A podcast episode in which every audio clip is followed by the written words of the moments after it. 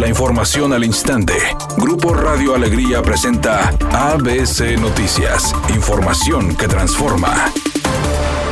Los familiares de las víctimas de la colonia Los Cristales afectadas el 26 de septiembre del 2020 no fueron notificados de la disculpa pública que ofreció Fuerza Civil el sábado pasado, según lo informó Carlos Karim, abogado de derechos humanos y representante de los familiares, quien explicó que lo importante es diseñar una nueva disculpa pública. La Secretaría de Seguridad Pública hizo un acto de disculpa pública, pero pues fue un acto en que no, no tuvo ninguna participación ninguna de las víctimas o de los sobrevivientes o sus familiares porque las autoridades no les, eh, no les avisaron ni directamente ni a través de nosotros, los abogados que las representamos. Creo que, que lo más prudente es que se establezca el contacto a través de nosotros con, con las víctimas para diseñar una, un nuevo acto de disculpa que sea significativo, porque la disculpa es para es un acto de desagravio para que las personas tengan, pues es, es un acto que debe ser reparador para las personas. Por otra parte, recordó que el pasado 26 de septiembre del 2020 elementos de Fuerza Civil terminaron con la vida de dos hombres, mientras que otros quedaron lesionados durante un enfrentamiento que se dio en un rondín de rutina donde los policías encontraron a cinco hombres, trabajadores de una construcción, tomando en la vía pública, negándose a colaborar.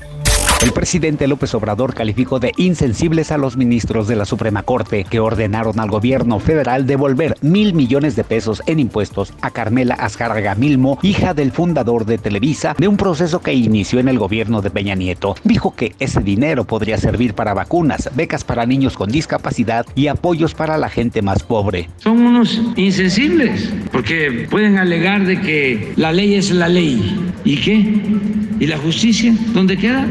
you Editorial ABC con Eduardo Garza. El Instituto Nacional de Migración en Nuevo León no tiene ni estrategia ni efectividad en sus rescates de migrantes. Están actuando al y se va y están poniendo en peligro a los propios migrantes y al personal del DIF Nuevo León. El año pasado solo rescataron 300 indocumentados y en lo que va del 2021 ya son casi 3000, pero solo los pasan de un hacinamiento donde se encontraban a otro hacinamiento pero del Estado. Las instalaciones del DIF ya están rebasadas y los de migración siguen amontonando gente y los contagios de COVID ya se dispararon. Así las cosas con el Instituto Nacional de Migración en el estado de Nuevo León. ¿Y dónde está la Comisión Estatal de los Derechos Humanos? Es pregunta y nada más.